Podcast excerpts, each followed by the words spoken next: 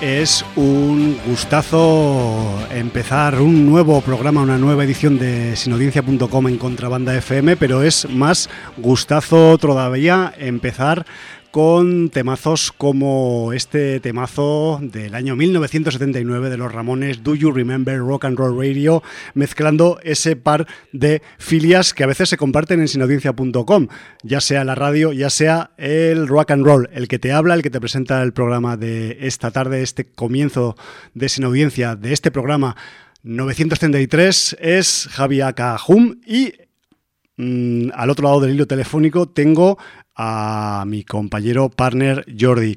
Jordi, ¿estás ahí? ¿Me estás escuchando en estos mismos instantes? Aquí estoy. ¡Ole! Rememorando tiempos del confinamiento, hoy porque estoy malito, estoy con un constipado importante y una eh, un buen dolor de cabeza. Eh, y bueno, pues eh, por circunstancias, pues mejor hacerlo desde casa y no exponerme a los elementos. Claro. Además, encima con, tener que luego volver corriendo para que los francotiradores no acaben con mi vida, pues casi que, he preferido eh, estar más calentito en casa. Hombre, eh, eso también, porque ya sabes que últimamente, en estas últimas semanas, en contrabanda, por debajo de la mesa de control, pasan pingüinos. O sea, ya lo pudiste comprobar hace unos días, hace unos programas. Y eh, yo iba a decir una pequeña trolilla en antena, mm, justificando tu ausencia. Sé que lo de la enfermedad es la excusa, porque yo sé que realmente lo que estás haciendo es un viaje que te han encargado tus jefes, viaje encubierto a Oriente Medio, y no sé si tiene que ver algo con eh, las misiones del padre Vergara, tío. Yo no sé si eso al final pues eh, se puede decir por antena o no, o es totalmente secreto. Hombre, no, no se debe decir porque porque me han dado una de las monedas y ahora se me, se me va a llenar el, el pasillo de criaturas. Bueno, cuidado con las criaturas, que ya sabes cómo se las gastan eh, las, las, huestes eclesiásticas, sean de un signo o, de otro. Bueno, eh, podéis intuir que quizás eh, si la verborrea nos da de sí, hablaremos del final de, la serie de Ales de la Iglesia 30 Monedas. Pero antes, Jordi, quizás aparte de decir que hemos empezado con un tema de los Ramones, tendremos que decir por qué razón hemos empezado con este tema de los Ramones, aunque los Ramones los podríamos poner cualquier semana porque sí, porque nos da la gana, ¿no? Pero bueno, hay una razón también. Sí, evidentemente hay una razón. Eh, la razón es musical, ¿eh? que nadie malinterprete la razón porque eh, es debido a que ha fallecido Phil Spector y nosotros pues eh, con el fallecimiento hemos querido rendir a su labor en el mundo de la música. Sí, a su criterio, ¿no? Musical.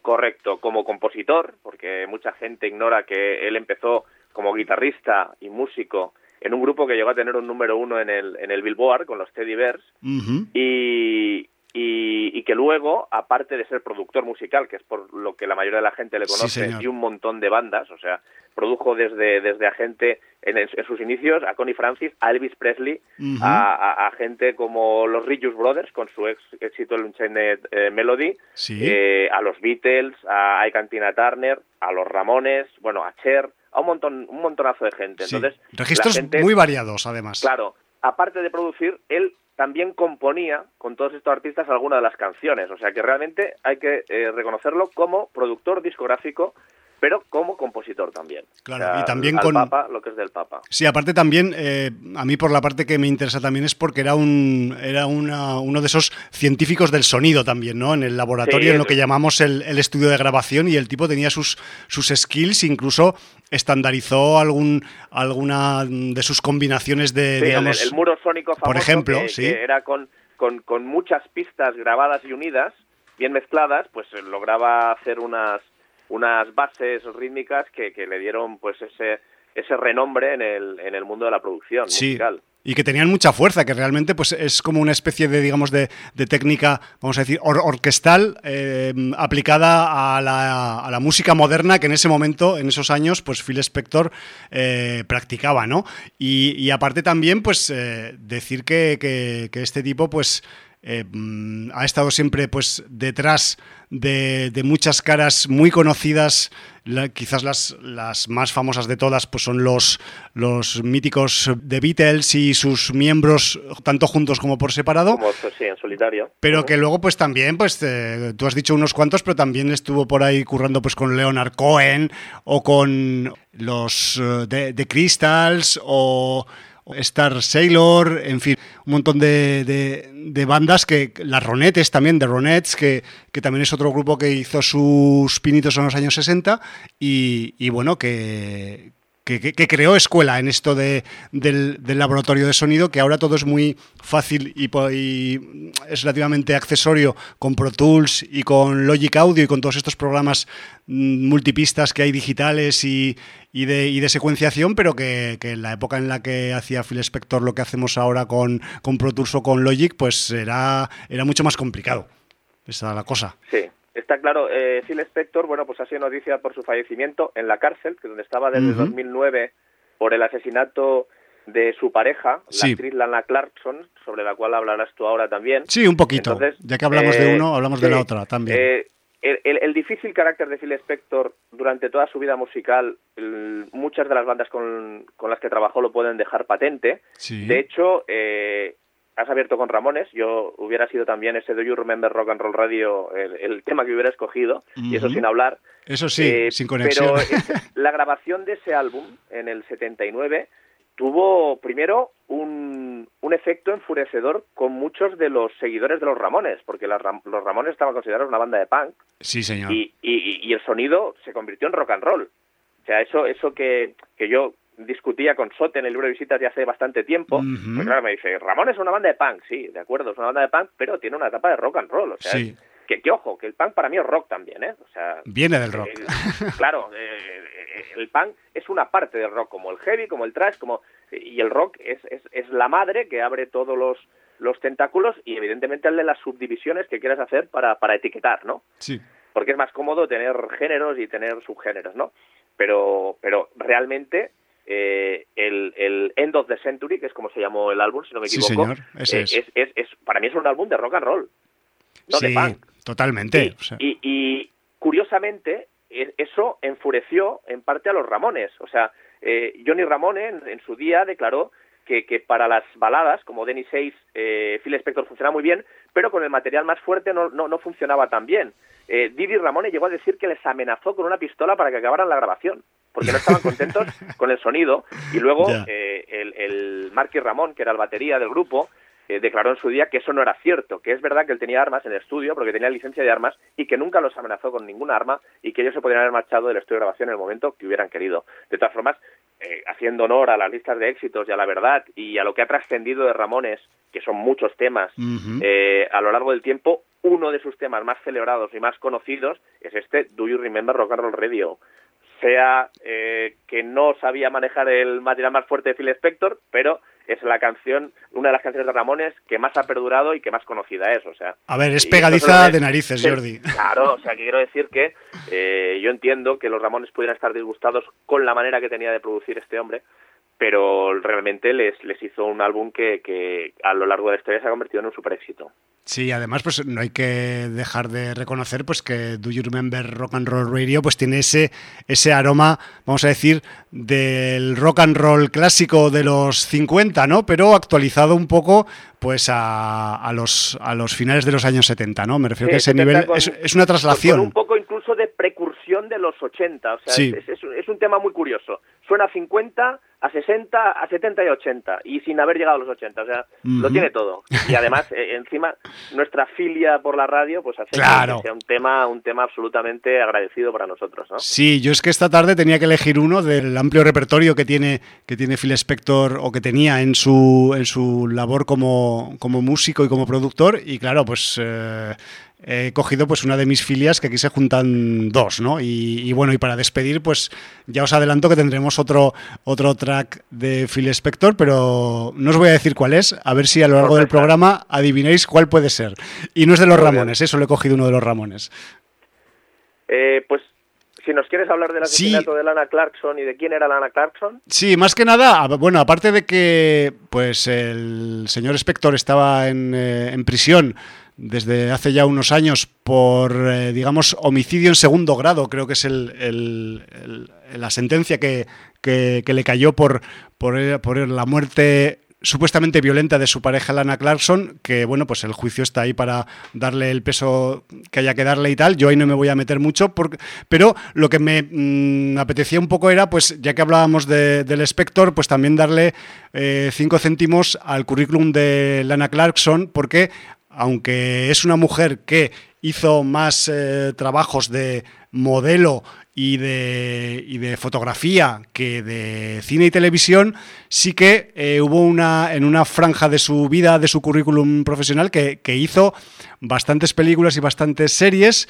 Y, y, joder, y sobre todo, pues porque eh, Lana Clarkson, pues eh, vamos a decir que tuvo un papel vamos a decir, pues destacado en cierta manera en el cine de serie B de espada y brujería de los años 80, por decirlo de alguna forma, ¿no? Me refiero que eh, ella trabajó, por ejemplo, con Roger Corman en producciones como Death Stalker, que aquí se llamó El último guerrero, o Barbarian Queen, la parte 1 y la parte 2, que lo, creo que la parte 2 directamente solo salió en, en vídeo, pero luego también pues curró con John Landis en Amazon Woman from the Moon y, dentro de este ámbito un poco así de serie B mmm, permitió también pues que luego, eh, por ejemplo, apareciera en, en, un papel sin frase en la película de Scarface, por ejemplo, ¿sabes? Porque eh, hay una escena en la que Michelle Pfeiffer está bailando en el Babylon Club, pues una de las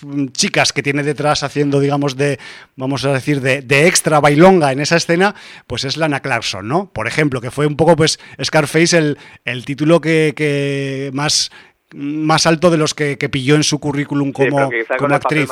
Sí, exacto, sí, pues figurante al fin y al cabo, figurante de lujo, ¿no? Por, porque estaba justo detrás de, la, de la coprotagonista de la película, ¿no? Pero luego también eh, también estuvo en otras eh, películas también muy, muy extrañas y locas de espada y brujería, como Los Hechiceros del Reino Perdido, segunda parte, La Cortina del Tiempo, por ejemplo. Quien quiera darle, digamos, eh, rienda suelta a su filia videoclubera de los 80, que busque ese título, por ejemplo, ¿no?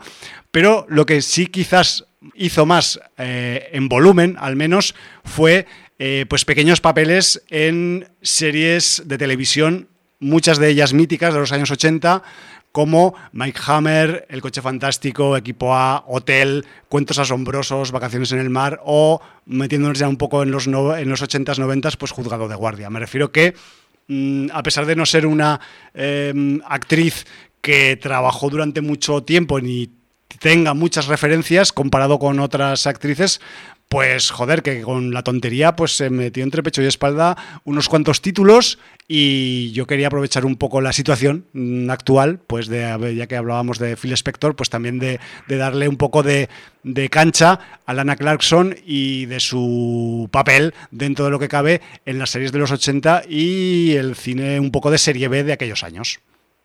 Bueno, pues perfecto, pues ya queda dicho. Sí, señor. Ya sabéis el porqué de la introducción y también salida musical del programa de hoy. Ahí. Y también pues eh, hemos eh, hablado un poco de, la actriz Lana Clarkson. Eh, vamos rápidamente con el libro de visitas, solo hay un mensaje, o sea que seremos muy breves. Vamos Sudaka nos dice, hola de nuevo, esta semana me encontré con Suburra, serie italiana en Netflix, y fue una grata sorpresa. Van tres temporadas de diez capítulos y ya estoy empezando la última. Mafia, políticos e iglesia, que básicamente en los países latinos son el mismo nivel de criminales. Y aquí en la serie quedan muy bien representados junto con sus relaciones y motivaciones. Más que interesante y con bastante violencia. Una música incidental bastante inmersiva y mucho rap en italiano para el hum. Vamos. Vamos. ¿Cómo estás de rap italiano? Pues... ¿Tienes eh, algo o no? Tengo algo, lo que pasa que siempre es una escena que, como la portuguesa, que está muy cerca, pero que aquí no ha acabado de, digamos, de calar demasiado. Yo voy poniendo alguna cosita que, que voy descubriendo sobre la marcha en mis indagaciones, sobre todo en la red, pero reconozco que hay una, un gran déficit en España en general de conocimiento de la escena italiana que es bastante grande y tentacular, o sea, me refiero, está muy diversificada.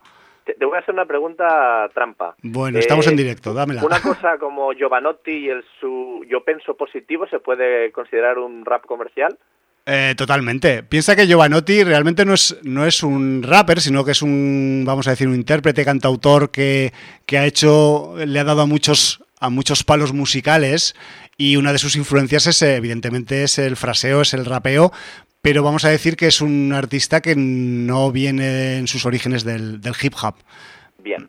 Eh, si eso lo puedes considerar comercial, pues es como si igual un día pues cogiera Sabina e hiciera un rap, ¿no? Aunque no soporte el rap. Pues... Hombre, tiene, tiene algún fraseado Sabina cercano al rap, ¿eh? Hombre, es que, es que, eh, Jordi, el tema de cantar al final, pues muchas veces puedes acabar haciendo fraseados y rimas consonantes que se pueden acabar asemejando a un rap, ¿no? Sí, señor. Bueno, pues eh, sigo con el mensaje de Sudaka. También dice, sigo con Banshee. Y si ya odiaba a Anthony Starr por The Voice, ahora es ah. mi héroe por su papel aquí. Debe ser un buen tipo. Final de temporada de 30 monedas, y aunque veo a muchos criticando por ahí cómo terminó, para mí ya está en mis nominadas a los premios sin audiencia de 2021. Para mí también. Así debe terminar una serie de Alex de la Iglesia, no podía esperar otra cosa. Con el final de 30 monedas, hoy creo que, si tenéis un poco de paciencia, veréis que hay discrepancia en el equipo. Pues y a propósito del director, ¿alguna vez se comentó por aquí Plutón Verbenero? Oigo poco hablar de esta serie, que como siempre vi a destiempo y pirata, pero me gustó mucho. Personajes para recordar y unas historias que ni Star Trek se atrevió a contar. Bueno, quizás... no, no se ha hablado mucho en Sinodiencia.org, creo, creo que en algún programa sí, cuando se estrenó la serie y tal. Pero... O algún comentario circunstancial, pero no... Sí, eh, pero no, no se analizó la, la serie a fondo, en todo firme. que yo en su día pues la vi completa y estaba entretenida, la verdad. Yo, si te digo la verdad, a mí me... mm, Yo intenté ver algún capítulo, pero me dejaba muy frío. No, no entré para nada en, en la... En, en ese formato, ¿no? Digamos. Y no sé, quizás es que estaba demasiado influenciado por los registros de Alex de la Iglesia en el cine y no, no acababa de, de pillarle el punto. No sé, la, em, la propuesta, el formato, no, no sé, no, no me, no me hizo gracia cuando probé en algún capítulo y quizás no le presté mucha atención en su momento. Pues más que nada, pues porque supongo que tenía otras cosas mm, mucho más pendientes de visualizar que, que- que aquella serie. Sí, es, es, es curioso, ¿eh? Porque igual hoy hablamos de cuando eh, alguien que hace otro tipo de cosas, ya sea en cine o en series, aunque el, el, el, el- el espectro por el que se había movido Alex hasta, hasta entonces era principalmente cine, Sí. eh, y entra una especie de sitcom extraña, Ajá. eh, pues hoy a lo mejor hablamos también del tema cuando algo que no pisa terrenos habituales se va al terreno de la sitcom. ya. ¿Ya sabes por dónde voy? Eh, sí, me suena, me lo tengo un poco en la cabeza, sí, la Vale, verdad. Y pues- le llevo dando vueltas desde el fin de semana esto, ¿eh, Majo? Vale, ahí, por cierto, tenemos que hablar eh, con cuidado de no hacer presunciones de spoiler. Vale. Porque a- hasta ahora todo lo que podamos decir serán presunciones de spoiler, no spoiler en sí mismo. Ya, ya, por supuesto, son previsiones. Correcto. Vale, parece que, que estemos hablando como, como un criptograma, Jordi, pero estamos Sí, en la radio. Pero bueno, es, es lo que hay. La audiencia está acostumbrada cuando sí, sí, sí, a que nos pongamos a hacer jeroglíficos Sí. en antena, ¿no? Bueno, pues eh, con esto un poco lo que nos ha comentado la sinaudiencia. Sí. Vamos rápidamente con estrenos. Pues eh, con estrenos esta semana, eh, Pocos. los estrenos del viernes pocos, pero hay uno que vino a Sitges en 2019, Sí, señor. que es una producción de terror italiana eh, con el título original de Il Nido, que se llamó en inglés The Nest, Sí. y que aquí, un año después, de, bueno, dos años casi, la traen con el título La maldición de Lake Manor. Vamos, se parece todo mogollón. Bueno, pues ya, ya ves, como un, un huevo una castaña. Sí, de hecho, Eh, yo, yo me he acordado de que aquí una vez tuvimos un Nest, pero no será tendrá que, nada que ver con esta película. No, bueno. fue, fue diferente el NES que tuvimos. Vale, vale. Un saludo, si nos está escuchando. Sí, bueno, sí, un saludo. Eh, por cierto, esta Cuéntame. película está dirigida por Roberto De Feo, Sí. se llama así, no es que le estemos insultando, Seguro que en italiano significa otra cosa que en español. que además escri- escribió la historia de la película, aunque luego no la guionizó. La dejó en manos de Lucio Besana y Margarida Ferri para que hicieran el guion. Y, y bueno, pues eh, en el reparto Mauricio Lombardi, Justin Kobovnik, Francesca Cavalin o Gabriele Falsetta. No estoy muy puesto en cine italiano, así que no os voy a poder decir mucho al respecto. Yo tampoco. Y bueno, pues eh, una mansión alejada de la, de la civilización que se encuentra en Lake Manor, que al parecer está en Torino, en Italia, y tenemos a un niño parapléjico que vive junto a su madre. Y bueno, pues eh, tiene órdenes el niño que por su condición nunca abandone la casa por su propia seguridad. Sí. Entonces, bueno, todo cambia cuando llega una ayudante adolescente llamada Denise, que eh, le dice que la relación de sobreprotección que tiene con su madre no le va a ayudar a crecer como persona. A partir de aquí, pues, eh, supongo que empiezan a pasar acontecimientos que ya la sinopsis no cuenta y es de agradecer porque Sí. siempre suelen contar más de lo que deben. Pues... Entonces, bueno, pues eh, yo no sé, no la viste en su día tú, ¿no? No, no, no llegué a verla hace dos siches y... Pero tienes inputs de gente que la vio. Eh, no, en ese- ahora mismo no recuerdo. Quizás alguno de nuestros invitados veraniegos la llegó a visionar hace dos años, pero, pero he estado un poco mirando por encima en el internet y en nuestros registros de, de programas anteriores y tal, y creo recordar que en- en- no hemos llegado a hablar de ella en ningún momento.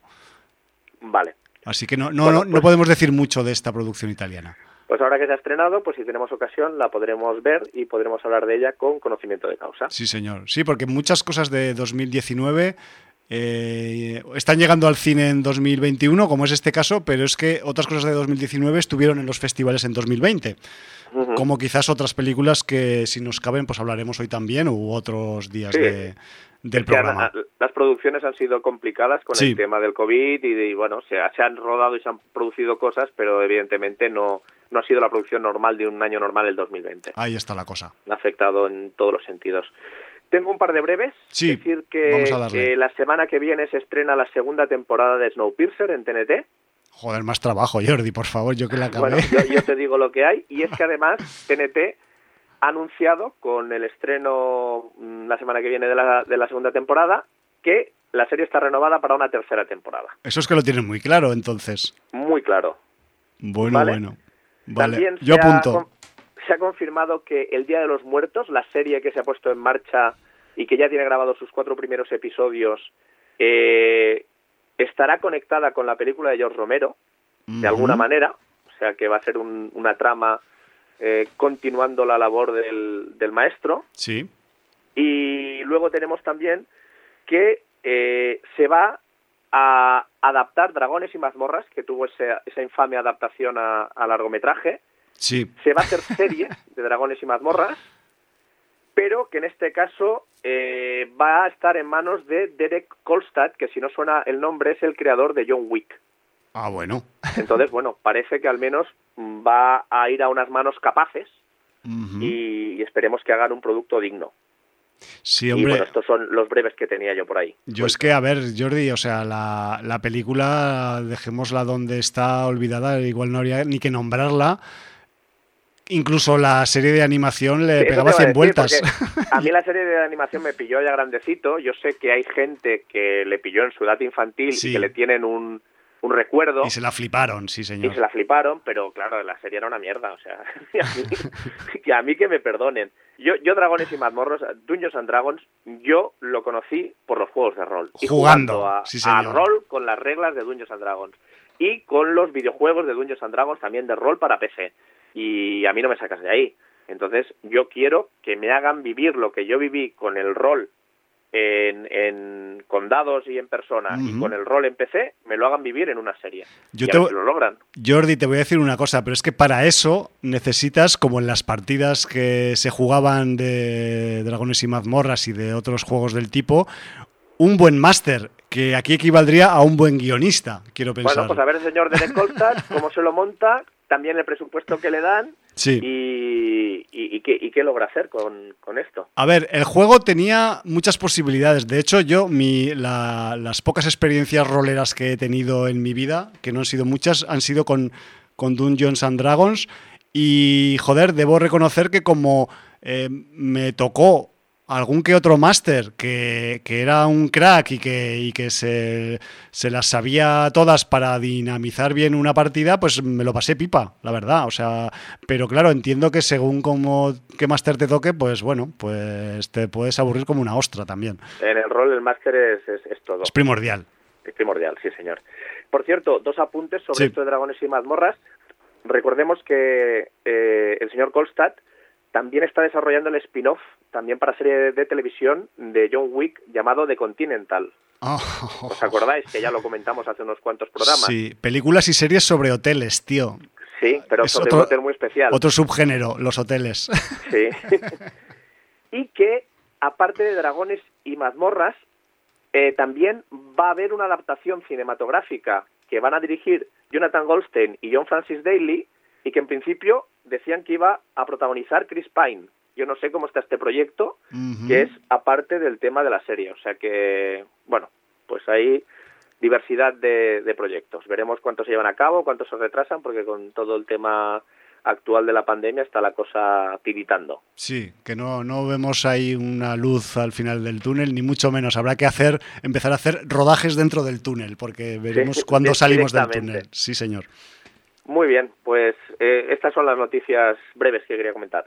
perfecto. Pues mm, hechas, digamos, todas las eh, secciones un poco obligatorias o que nos autoobligamos a, a, pues a hacer aquí en, Sin Audiencia. ¿Te parece que pasemos ya a hablar de material que hemos eh, visionado o mm, me, parece perfecto y, y, podemos irnos a sitcoms de los años 50, nos podemos ir a Indonesia o nos podemos ir a un pueblecito de la meseta española, donde prefieras. De Segovia llamado Pedraza.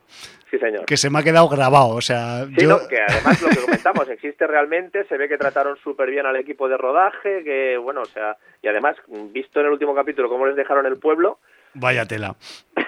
Bueno, yo creo que deberíamos entrarle a, las monedas, no, pues no hacer, digamos, eh, mm, derivaciones eh, secundarias y, afrontarla tal y como viene. Y si lo que nos quede de tiempo después, pues ya valoramos si, si vamos a las sitcoms o nos vamos a, al mundo rural indonesio. Ya veremos a ver. Pues eh, yo creo que tú, la última vez que hablamos de 30 monedas, yo hablé hasta el 6, con esa aparición eh, que enervó a mucha gente de Megan Montaner, en el buen sentido, ¿eh? eh sí, porque que tú no habías llegado a ver, tú te quedaste en el 5, entonces no sé si quieres comentar algo del 6 y ya comentamos los dos capítulos finales. Bueno, a ver, eh, yo, de, yo del 6 simplemente pues decir que es, eh, y no es por la escena de, de Megan Montaner, que mm, es uno de esos capítulos que que te lo pone todo muy arriba. Me refiero que es, uno de esos capítulos en los que la, trama avanza dentro de todo lo que puede avanzar en, en, esa, en esa posición de capítulo, ¿no? El antepenúltimo de la, de la tanda. Y, joder, que me, refiero que a nivel de capítulos individuales, pues es uno de, los, de los más completos. De los más potentes. Es incluso avanzan muchas cosas en la trama. No sé si lo equipararía tanto al 1, porque el 1 es especialito, porque yo creo que el 1 tiene un aroma diferente, porque con él descubres todo el fregado y el impacto que tiene el, capítulo 1, pues no lo acaban de tener ninguno de los demás. Hay, del 1. Hablaremos con el 8, hablaremos del 1. Y ahí me entenderás. Sí, vale. La cuestión es eso, que, que, yo el 6 lo tengo en alta estima, lo he disfrutado cachísimo y, y de hecho pues ya eh, como a partir del 4 y el 5, pues ya me busqué mm, subtítulos para las partes que no están en castellano dentro de la, de la trama de la serie, pues ya mm, fui como todo mucho más volado. Porque hay que decir, para quien no haya visto 30 monedas, a.k.a. 30 Coins en, en, su periplo internacional, que también lo tiene, está con HBO, 30 eh, monedas, pues que sepáis que a partir de, digamos, de la mitad de la serie hacia su segunda parte, pues en todos los capítulos hay algunas partes de la trama que o no ocurren en España o hay personajes que no hablan español, entonces hacen falta subtítulos, que lo sepáis. no, porque quiero decir, se habla en, en, italiano, se habla en francés, se habla en árabe, se habla en, bueno, no sé si es árabe o sirio, no, es que no sé qué idioma es. Sí, eh, pero... entiendo que será yo qué sé, no los acabo de distinguir. No, no quiero meterme en un jardín por ignorancia, entonces una eh, lengua oriental de, ascendencia árabe, por lo que entiendo. De Oriente Medio, sí. Y de Oriente Medio, y entonces, bueno, pues es lo que, lo que hablan. Sí, y además un poco inglés, un poco alemán quizás en algún momento. Sí, también. O sea, que quiero decir que... Está, está sembrada la serie. internacional y se nota. A ver, o sea, yo mm, me sigo haciendo... Y Eduard, Fernández que se, que se defiende en varios idiomas, ¿eh? Eduard Fernández, perdone usted, señoría, eh, después de este, de este pasaje de su currículum... Eh, a ver, yo no es que lo tuviera muy calado y lo he visto pues en la mm, en alguna película suelta por ahí en en alguna de las que he podido ver en el cine y tal, pero mm, aquí, o sea, quien conozca a Eduard Fernández de antes, o sea, va a flipar, va a flipar porque el registro que hace este hombre aquí, de hecho, él sale en el momento actual de la serie y también caracterizado como unos, eh, vamos a decir, 20, 30 años antes, y sale muy cambiado, porque mm, vamos a decir que su, su yo juvenil en la serie, su, su, yo más joven, se parece más a su aspecto, digamos, fuera de, los, fuera de los platos, y el que tiene en la serie en 2020, cuando se hizo, pues claro, es, totalmente radical y rompedor eh, al respecto de la mm, fisonomía y de forma de llevar, de vestir, de, peinarse y de no peinarse porque quizás no lo necesita, ¿no? Incluso su aspecto físico, o sea, tal cual. Realmente, un mulo. Él, fuera del rodaje explica que, que Alex de la Iglesia lo tuvo con un entrenador personal, con una dieta increíble, o sea, que, que, realmente comía solamente lo que iba al músculo y el tío se pone pues hecho una bestia. no, no, Tiene algunas escenas, aparte de que boxea en solitario y en compañía, eh, pues que, que, se nota que hay ahí un, un, fondo, un fondo físico hablo, ¿eh? Y que, y que aparte de entrenador y, y yo qué sé, y y gimnasta personal y lo que quieras, pues también, yo no sé si sabía boxear antes, pero también ha recibido unas buenas clases de boxeo porque el tipo se mueve ágil, a pesar de que Eduard Fernández tampoco es un joven ya. No, no, no. No sé en qué años anda, pero... Por encima de los 40 seguro, yo creo. Sí, y alguno más también. Y no, sé, si por encima... De, todas formas, bien, en una entrevista que les hicieron a, a él y a Mega Montaner, una entrevista conjunta, eh, hablaban del tema de que con el COVID y tal, si por Pedraza después iban del rodaje, iban a cenar y a comer el equipo junto y tal. Y Megan Montaner comentaba que, que el pobre, pobre Eduard Fernández, eh, cuando, cuando acababa los rodajes, se tenía que ir a entrenar con el entrenador personal. Ajá. Pues fíjate, tiene 56 años. Ahí te he visto. 64, sí, sí, toda la razón. Eh, pues que eh, Luego encima, como estaba régimen, no podía ir a cenar con el equipo, con lo bien que se, que, se come y se cena por esos pueblos. Exacto. Y, que todo el, equipo se ponía hasta las trancas de todo y el hombre pues... Y además, él mismo reconoce que él, él es bastante... Aparte que no tenía tiempo, porque entre el rodaje, aprenderse los guiones y, y el entrenamiento personal y tal, tenía poco tiempo, él dice que es bastante solitario en el sentido de que es más de, irse el tranquilo a descansar y tal para el rodaje el día siguiente que no ir con todo el equipo a, a, celebrar o a cenar o a sí, o a debatir o a, debatir o a charlar, sí, sí. Bueno, la cuestión es que lo que es una realidad es que el registro del padre Vergara, en este caso en 30 monedas, pues ha hecho que Mm, ha, obrado una especie, de, vamos a decir, de milagro con comillas, ya que estamos en una serie que tiene contenido religioso, pues en, el aspecto y en, la forma y también en la interpretación de, Eduard Fernández. ¿no? En, ese aspecto, pues em, ya, ya, habréis visto los carteles, si es que no habéis visto la serie con, con ese pelo al cero y esas barbas de ermitaño que luce en muchos de los carteles de, promoción de, la serie. Y, joder, que, que, realmente también es un, es un registro el que tiene de, de, mucha exigencia física, más allá de que le hayan podido poner en alguna escena a algún doble, no lo sé. Pero luego también tenemos, por ejemplo, esas, esas escenas que supongo que él, lo, lo el, Alex de la Iglesia, pues lo, lo, pone ahí para que, para que se vea bien el trabajo que se ha hecho con él de las duchas, por ejemplo, ¿no? Que dices, joder, vaya cosas que se fija el Hum, ¿no? Pues sí que es verdad que hay muchas veces o varias veces en alguno de los capítulos que el tío se acaba metiendo en la ducha y se ve, aparte de para enseñar evidentemente la, escena, pues para ver los tatuajes que lleva ese sacerdote tan especial, ¿no? También para ver... Eso, eso, merecería un anexo, ¿eh? El tema tatuajes en sacerdote es... Ya, ya, ¿eh? ya. Si no, es como otra, otra, otro subgénero aparte, ¿no? Un poco ahí. Pues, sí, sí, eh, pues, pues, lo que decías, que aparte de ver los tatuajes, pues el físico y el trabajo, pues ya, ya que, que hizo Alex que se lo ocurriera, pues luego al menos pues lo, lo dejó patente en pantalla, ¿no? Está claro. Y, no es la única sorpresa a nivel actoral que nos llevamos en, en, 30 monedas. No sé si quieres que analicemos los capítulos que nos quedan del final, los dos del final. Sí, sí. Porque por... El 6 ya lo has dicho tú, muy recomendable, no solo por esos 40 segundos de la escena de Mega Montaner, no vamos a retrotraernos algo tan básico, aunque no os la perdáis. Aunque es un instinto básico también lo que promueve, ¿no? También. Eh, pero, pero es que pasan muchas cosas, hay muy buenas escenas, eh, la del restaurante, la que vamos a llamar la huida, ¿no? Sí. Y, y nos, nos, nos venimos a, un capítulo 7, que va a ser el, preámbulo del final, que yo creo que es uno de los capítulos más oscuros. Es muy de, dark. de la serie. Sí, señor. Sí, es, es, muy de de la Iglesia. Bueno, todo es muy Alex de la Iglesia. O sea, a ver, sí, sí, sí joder, es que yo creo que... Lo, ha parido él, es su, hijo, el, la serie, ¿no? Claro. Es como el hijo de la vaca del principio.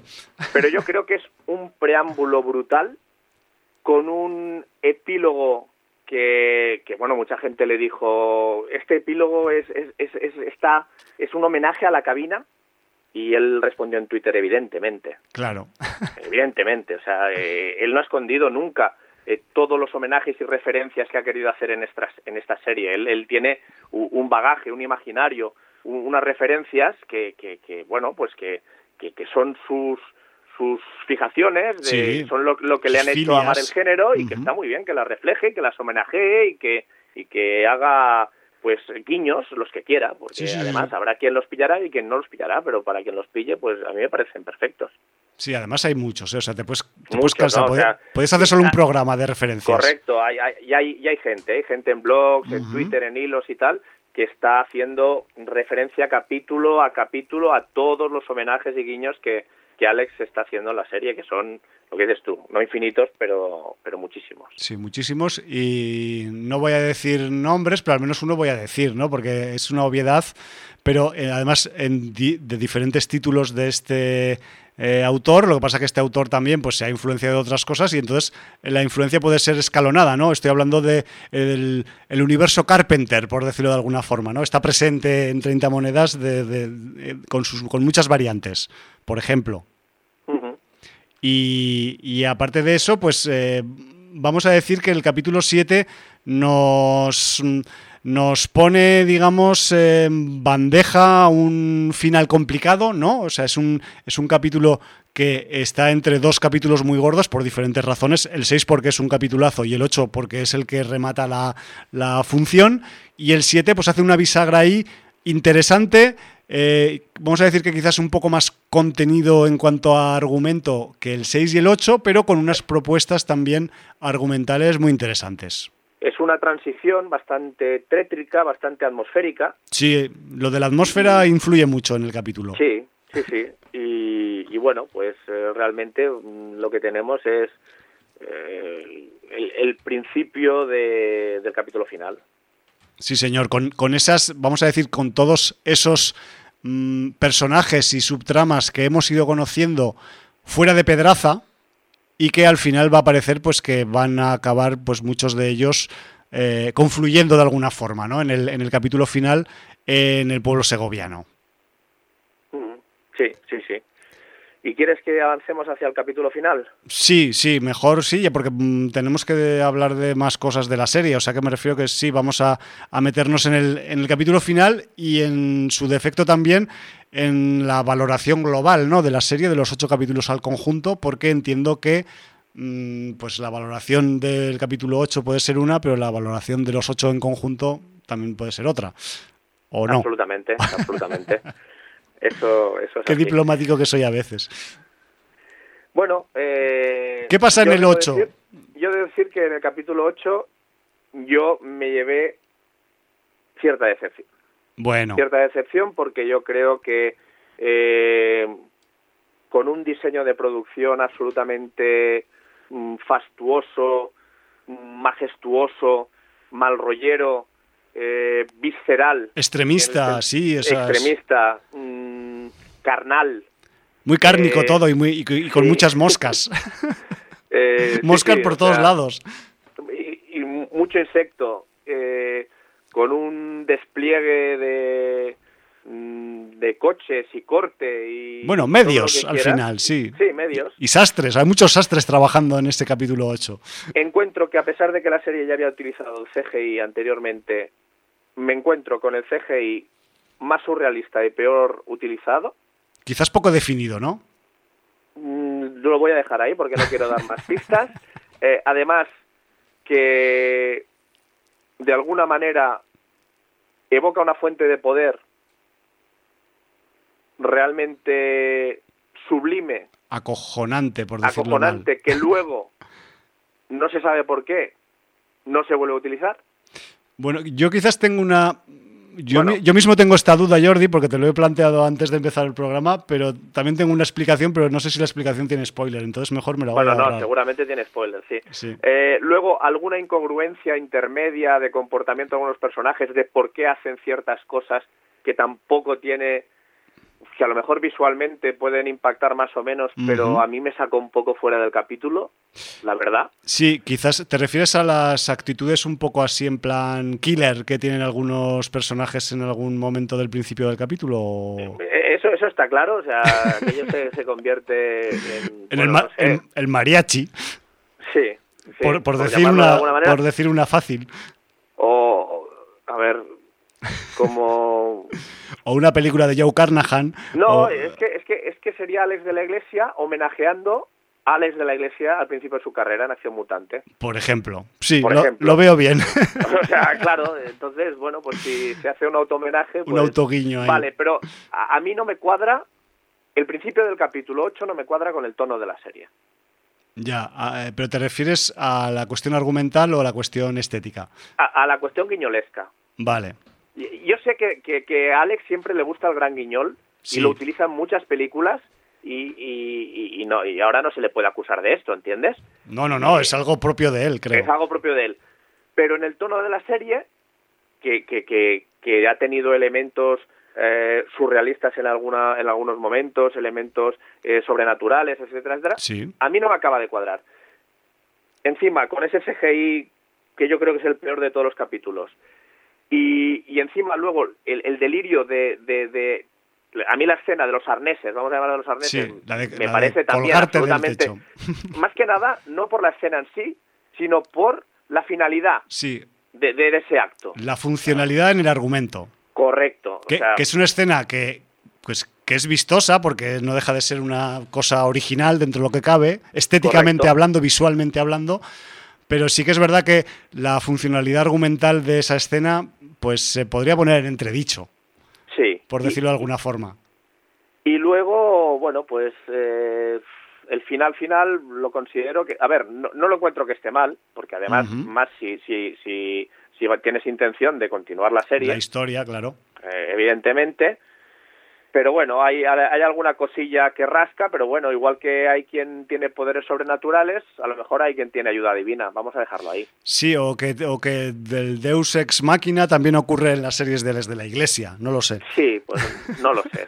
y además, vamos a decirlo, Jordi, o sea, en esta serie 30 monedas con ese componente religioso tan marcado, es que vete tú a saber dónde separas o dónde Alex de la Iglesia separa eh, la parte real de la parte fantástica, de la parte religiosa, de la parte, vamos a decir, sobrenatural. Y vete tú a saber, igual están todas tan interconectadas que no hay manera, ¿sabes? Bueno, de, de, todas formas, si, si le vamos a, a dar poder al maligno, sí. vamos a darle poder al divino también. Entiendo que la cosa va por los dos lados.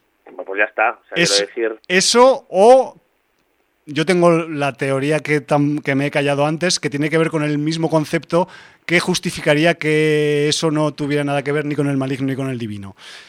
Pero claro, no lo puedo decir porque es, una interpretación mía y es un spoiler son posible. interpretaciones y conjeturas que quien no haya visto la serie, pues imagínate si encima le empezamos a hacer aquí eh, lo que nosotros podamos pensar o... Pero, pero sí que te voy a decir, Jordi, que esto sí que creo que lo puedo decir en antena, es que eh, mi, mi conjetura que explicaría esas cosas que pasan, digamos, de, en cierta manera poco poco amoldables al guion en el capítulo 8 y quizás en alguna otra también, en alguno de los otros capítulos, es debido, por ejemplo, a la, eh, vamos a decir, la literatura que la serie, que el argumento inventa sobre la tradición cristiana. Acuérdate eh, cuando el padre Vergara va a Roma, visita unos determinados lugares y, se le enseñan determinados documentos que contienen determinados contenidos. Lo tengo claro. Pues em, mi conjetura tiene que ver con ese rollo de papeles, ¿sabes? Bueno. Eh, ya te lo explicaré cuando nos veamos en persona fuera de micro. Ya, veo por dónde vas. Sí, me refiero que, que ahí, pues eso, puede haber, pues eso, gente que es estudiosa, vamos a decir, estudiosa a diferentes niveles de, de aquellos documentos y han conseguido determinadas habilidades por estudiar esos documentos. No sé si estoy siendo muy explícito o no, pero lo voy a dejar ahí por si acaso. Eh, se habla de que hubo magos a lo mejor la conexión de la magia y la religión no es baladí. Es que mm, toda mi fucking conjetura va por ese concepto. No, no, ya. Directamente. como te he entendido, pues ya hago una interpretación que no es spoiler, pero que bueno, que es una interpretación. y, que, y, que, es bien guapa a nivel argumental también. Me refiero que eh, esa y todos los demás, de vamos a decir, todos los, mm, todos los añadidos que se incluyen dentro del argumento sobre la historia oficial del Nuevo Testamento, de la Biblia, de la historia de Jesucristo y todo ese rollo, todo lo que eh, se añade, vamos a decir, de puño y letra de, la Iglesia y de Guerrica Echeverría, me parece súper estimulante, además. Me refiero que ellos acaban un poco cumpliendo ese, ese, precepto que hemos comentado aquí en algunos momentos de que la mitología cristiana sea del Nuevo o del Viejo Testamento, es tan rica que se podría aprovechar para muchas cosas en, en, productos de ficción. Y este es un claro ejemplo de ello. Tú, imagínate, pues ya, se ha explotado, ¿eh? Sí, sí, sí, lo sé, lo sé. todo lo que es el Antiguo eh, Testamento y el Apocalipsis, o sea, de eso puedes sacar ficción la que quieras y además que en pantalla sea absolutamente un espectáculo. Sí, pero también, por ejemplo, este, en, en, este caso que nos ocupa Jordi, tenemos una ficción que transcurre en el tiempo actual, pero que tiene sus ramificaciones en aquellos lodos y aquellos barros de eso, de la época del año cero, ¿no? Por decirlo de alguna forma. Y, y, me parece que en ese aspecto es de lo que más se puede destacar de la serie a, todos los niveles, ¿no? Que, es, que es ese aprovechamiento un poco ficcional de la tradición cristiana y darle un giro, un, reboce en el género y además hacer un, una serie, un, en este caso ocho capítulos, que te podrán tener muchos defectos o pocos según quien los mire, pero que si en algo convenimos es que ha quedado súper entretenida la serie. Sí, sí, sí. Si quieres pasamos ya a hacer un análisis global. No sé si quieres añadir algo más del capítulo final. Sí, a ver, yo eh, del capítulo final, eh, aparte de que yo tengo mis conjeturas propias de qué hubiera hecho yo eh, cuando llega, vamos a decir, el último tercio de capítulo final, de cuando ya todo se va a acabar, pues yo quizás hubiera, como guionista, hubiera hecho algunas modificaciones sobre ese camino que trazan Enrique Echeverría y de la Iglesia, pero yo entiendo que Aquí todo está, y, yo veo tus, em, tus cuestiones, digamos, negativas que, le sacas al capítulo, pero mm, sinceramente, dentro de toda la globalidad, toda la, locura, porque esto es, es una serie, vamos a decir, enajenada totalmente, ¿no? Entonces, todo, todo esas, todas esas idas de olla, por decirlo de una forma simple, que hay en toda la serie y en el capítulo 8, pues bastante más, porque es el, digamos, el, en los fuegos artificiales finales, pues yo entiendo que todas y cada una de ellas no acaban de cuadrar perfectamente dentro de la línea argumental, pero sí que es verdad que todas ellas de forma individual son vistosas, son curiosas y vale que mm, quizás algunas nos cuestan de encuadrar dentro del argumento, pero pero como espectáculo visual, o sea, no hay duda alguna de que, de que lo sea. Y aparte, pues creo que la globalidad del resultado de los ocho capítulos yo quiero pensar, o, yo, o yo mismo, pues en mi criterio lo, veo así, pues disculpan esos posibles eh, pues, eh, fallos o eh, incongruencias o, cabos poco atados que pueda tener ese, ese capítulo 8. O sea que en ese aspecto yo soy como tú, pero pues eso, un poco más benevolente. Es como, somos como el bien y el mal, aunque yo, yo quiero ser el mal y tú eres el bien. Pero no, pero el mal en este caso he sido yo y tú has sido el bien. Por eso lo digo. Eh, bueno, eh, antes de entrar un poco ya a la globalidad de la serie, mm, yo quería, tú querías destacar algún actor y actriz, yo también. Sí, hombre, por supuesto. además, eh, sí, no, porque... Es otra de las cosas guapas, ¿no?, que hay en la serie. Sí, sí, sí. Que es un desfile. Eh, yo, me acuerdo que cuando hablamos del capítulo 1, ah, hablando de Carmen Machi... Por ejemplo. del fabuloso papel que tiene, eh, yo comenté, si no me equivoco, de esas actrices o actores que tienen la capacidad de, siendo sus papeles primordiales de comedia, luego pasarse al drama o al terror y hacerlo realmente bien. Y yo puse, si no, no me equivoco, puse de ejemplo en su día eh, a Nuria González por el capítulo, por ejemplo, de, esas películas para no dormir, el que hizo llamaba Laguero para entrar a vivir, en el cual también salía Macarena Gómez, curiosamente. Curiosamente. Pues, ¿cuál, fue mi sorpresa? Que a partir del capítulo, no sé si el 4 o el 5, el 6. Nuria González aparece en la serie de 30 monedas sí, también. aparece en el 6, en el 7 y en el 8. Vale, a partir del 6. Eh, bueno, aparte de, esa mención que me, hizo mucha gracia, pues eh, otro actor que tenemos nosotros también encasillado un poco en el humor, como es Pepón Nieto. También. Que, que yo creo que aquí hace un papelón impresionante. Sobre todo en la parte final se acaba luciendo un huevo. Sobre todo en la parte final. Sí. Ya está, está, está contenido y muy serio en toda la serie. Sí, está templado. Además, eh, empieza de ser un personaje que, que, que es un guardia civil absolutamente descreído y concentrado en, en, en, un día a día de un pueblo donde nunca pasa nada y al que luego se explica que él llega precisamente porque quiere que no pase nada. Claro. Por unas circunstancias que le acontecen, pero eso no se explica hasta el final de la serie. Eh, y, y, precisamente lo que le pasa al pueblo es todo lo contrario de lo que él esperaba, ¿no? Sí, señor. Y, realmente la transición eh, que hace el, el, personaje que interpreta Pepón Nieto, a mí me parece brutal.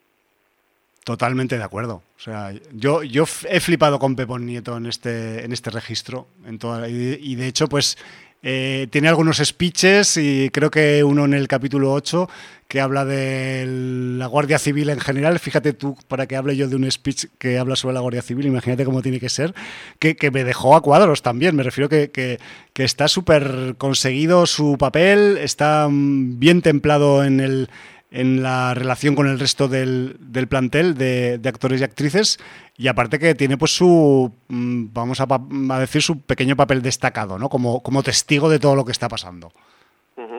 Luego, a, mí me ha sorprendido también, también a partir del capítulo 5 o 6, aparece en escena eh, de manera bastante prolongada el actor Cosimo Fusco, eh, actor italiano, eh, que, que, yo no, no, me acordaba, pero la primera vez que vi a este actor fue en Friends.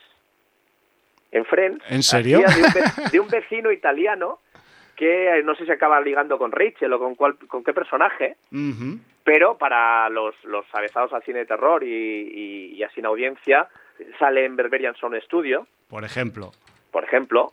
Eh, y, y aquí también pues acaba teniendo un papel súper destacado. Vamos a ver, Jordi, o sea, es el, papel que hace este actor en, en, la serie, vamos a llamarlo Angelo, porque es uno de los nombres que, que, recibe, es otra de las sorpresas a nivel actoral, porque además este es un, es un personaje que empieza a ser en la segunda parte de, las, de la serie, de la temporada, pues eh, totalmente recurrente y reiterativo y joder, es que le toca un papel que es un caramelo de papel, pero es que mm, el tío se lo mete en el bolsillo el papel y es que es difícil de hacer creer ese papel. Y el tío, o sea, yo al menos a yo compro la actuación del, del señor Fusco. Además, vaya apellido, Fusco, ¿no?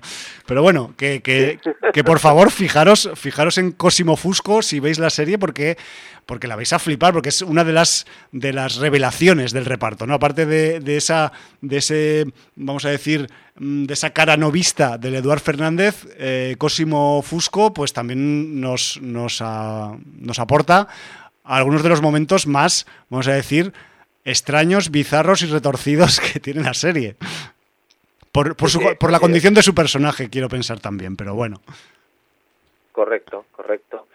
No sé, es, mm, di tú también quién te haya llamado la atención. Sí, o sea, yo, yo estaba ahí, pues eso, esperando que a ver si lo decías tú o no, pero luego yo también en el, en, bueno, aparte de que también yo eh, me, vamos a decir, no me voy a reconciliar con Miguel Ángel Silvestre, porque nunca lo haré, pero reconozco que, sobre todo en la parte final de la, de la serie, eh, pues deja un poco ese, ese tontunismo que tiene al principio en, el, en su personaje y se pone un poco como serio y me acaba mm, pareciendo un poco más digerible, ¿vale? Lo vamos a dejar ahí, en, ese aspecto. Por el lado del, de, los, de, los, nombres populares, ¿no? Macarena Gómez también, yo creo que tiene una, eh, vamos a decir, evolución su personaje dentro de la serie, ¿vale? Que ya la conocemos de otras, de otras películas de género que también pues eh, le requerían pues un registro muy diferente a lo que estamos acostumbrados a verla en sus comedias estas dicharacheras de, de las series de los vecinos y esas cosas. Sí, pero qué bien le queda el papel de sufridora, ¿eh? Cómo sufre Macarena en, ya, pantalla. O sea, ya Musarañas era brutal y aquí es que es brutal. O sea, es, que cuando pone la cara esa de sufrir, sufres con ella. No, y aparte que también, eh, aparte de ese, sufrimiento, vamos a decir, eh, que transmite con su actuación, también el, cabrón del Alex la ha puesto en, en algunas de situaciones que, que, vaya tela, ¿no? Porque, porque incluso tiene que emplearse eh, físicamente, ¿no? En alguna escena y eso también, pues, eh, que no deja de ser Macarena Gómez, pues una, una, una, mujer de constitución así un poco menuda, ¿no? Es delgada y, pequeñita, ¿no? Y tal, y, jodo, pues en algún momento tiene que sacar la mano a pasear y la pasea bien, lo cual es también otro pequeño descubrimiento de, del, del cast de 30 monedas. Yo me flipé en el capítulo 1 porque aparecía Javier Bódalo, Javier Bódalo, eh, para quien no localice a este actor, es el, actor joven que hace como el del el, chaval que está un poco enajenado en el pueblo, que en el primer capítulo sufre un accidente porque unas voces en su cabeza le dicen que haga algo. Este actor me refiero, ¿vale? Que sepáis que Javier Bódalo, eh, aparte de que también, pues eh, yo creo que borda ese papel de, del, personaje un poco, pues, eh, marginado dentro de un pueblo pequeño, como es... Pero, pero haciendo del tonto del pueblo, de tonto no tiene un pelo y la actuación es brutal. No, por eso te lo digo, porque además incluso acaba siendo un poco uno de los un poco en contrapunto con el, con el Guardia Civil, pues es un poco el que, el que sí que realmente se está dando cuenta de lo que está pasando de verdad en el pueblo y nadie le cree, porque como es el chalao del pueblo, pues nadie le hace ni puto ojo, caso. Al ser el chalao del pueblo es el que oye voces en la, en la cabeza y de alguna manera eh, es, es, el presiente, ¿no? Utilizando totalmente palabra de, palabras de, de Dune, ¿no? Sí, sí, sí, eh, total. el, que, el que de alguna manera eh, sabe, eso cuyas caderas, ¿no? Sí, es el... es el, el que sabe lo que va a pasar y de hecho no siempre está eh, de acuerdo con lo que le dicen las voces. Por supuesto, él tiene su criterio. Por, por, ponerse de parte del débil, ¿no? De alguna manera. Sí, porque eh, digamos que es un personaje también de una, una moral, vamos a decir, que, que, no es mm, totalmente definida, ¿no? Que unas veces se va para un sitio, otras veces se va para otro. Yo creo que también un poco pues para por su pura supervivencia también, porque él como sabe lo que sabe, pues eh, tiene que cuidar su propia integridad física, ¿no? Y quizás por eso, pues a veces también, pues mm, parece que va de un palo y luego va de otro, pero lo cual también pues enriquece mucho este personaje secundario, ¿no?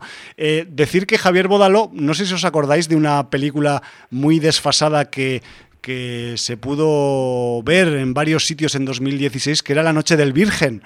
Pues que sepáis que el protagonista de la Noche del Virgen es Javier Bódalo y que de aquel estreno de la Noche del Virgen recuerdo que em, al menos en la semana de Donosti repartieron caretas de cartón con la cara de Javier Bódalo. Yo creo que la tengo todavía guardada en, en casa de aquella, de aquella temporada y joder, pues que me ha hecho mogollón de ilusión ver que eh, pues este actor haya podido saltar también pues a una producción de HBO, ¿no? Que dices, hostia, este tío que viene, que vale que tiene ya sus, su currículum mm, más o menos pues interesante de, de, largos y series antes de 30 monedas, pero claro, aquí digamos que ha, aquí cristalizado, digamos, un poco, ¿no? Y, y además pues con, con un poco de, de papel importante dentro del, de todo el berenjenal que se montan en, en 30 monedas. Luego, eh, Jordi, aparte de los recurrentes, como, como Angelo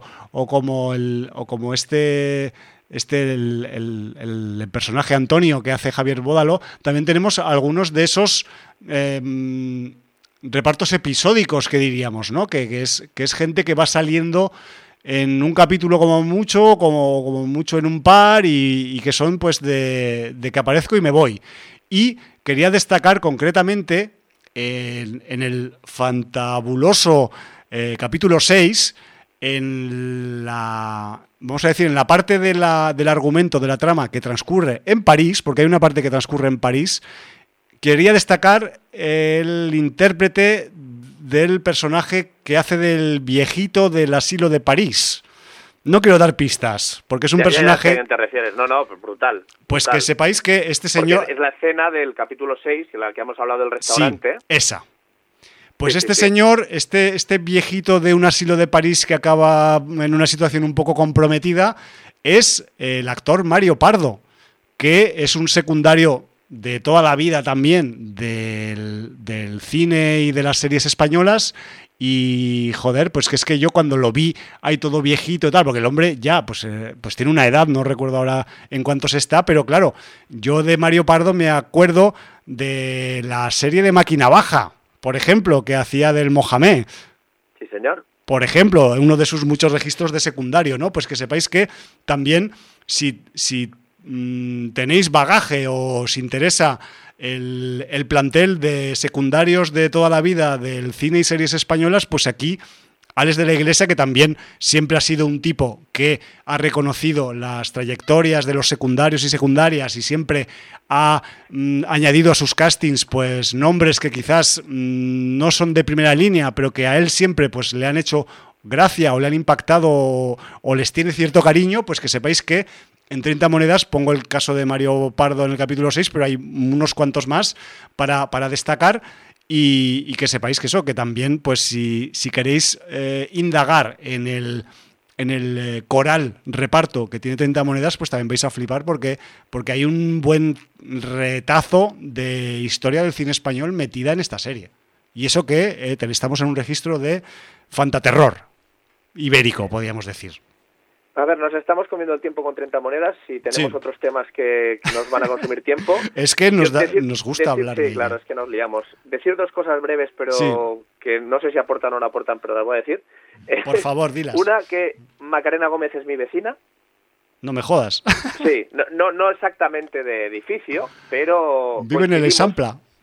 Eh, bueno, yo estoy en, la parte del, del Forpien, eh, Champladret, la parte de abajo, digamos hacia el Parque de la Ciudadela, y eh, coincide que cuando yo bajo al parking por las mañanas para buscar la moto para ir a trabajar, ella lleva a su nene subiendo por la calle, bueno, coge, no voy a decir las calles por las que va porque pobre tampoco la van a agobiar, ¿no?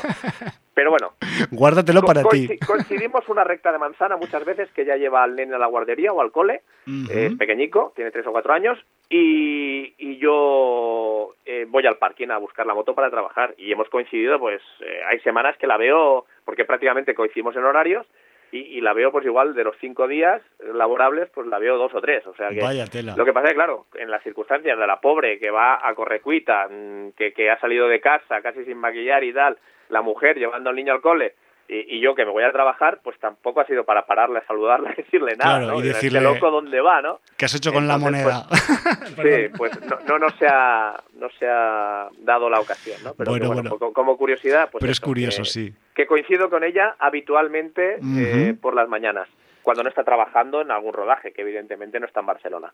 y, y luego, lo otro que quería decir es, como resumen a, a la serie, yo es una serie notable, eh, he disfrutado mucho con el tránsito, quizá no tanto con la conclusión, pero eso no desmerece una serie que yo creo que, está muy bien, que además creo que es un hito para las series españolas, aunque haya sido una coproducción, haya entrado eh, dinero de, una mm, eh, plataforma como HBO y, todo lo que quieras, pero que mm, evidentemente yo la considero producción nacional y me parece que que está muy bien que una producción nacional tan importante sea de género, cuente con actrices y actores y directores y guionistas tan importantes en nuestro país y, a mí eso me congratula y, y, yo para mí es una serie notable y la recomiendo.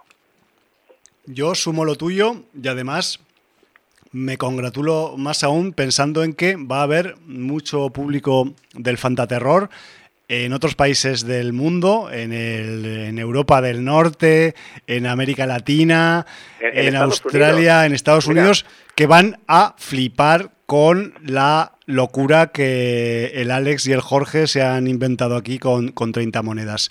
Yo, si no me equivoco, dijo en Twitter Alex de la Iglesia que en Estados Unidos iban por el capítulo 4 y que cuando vieran aquí el final, eh, eh, verían ellos el 5. O sea que. Y se ve que la serie mm, está teniendo una buena acogida. ¿eh?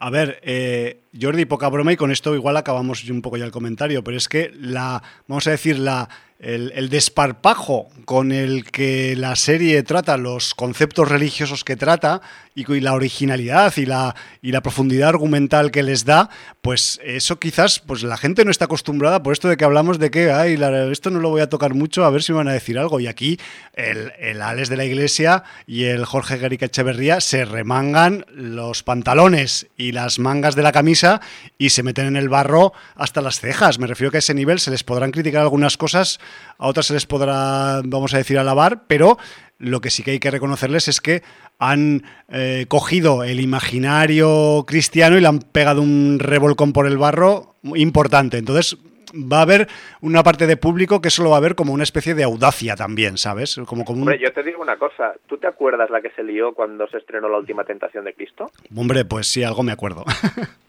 pues 30 monedas me parece que va mucho más allá. Va bastante más allá. Lo que pasa que sí que es verdad. Lo que pasa es que evidentemente es una serie, cada uno lo ve en su casa, no se estrenan cines donde la gente pasa ruido, estamos en una pandemia que tampoco se puede reunir la gente para protestar por, por las cosas, pero bueno, o sea, ahí lo dejo.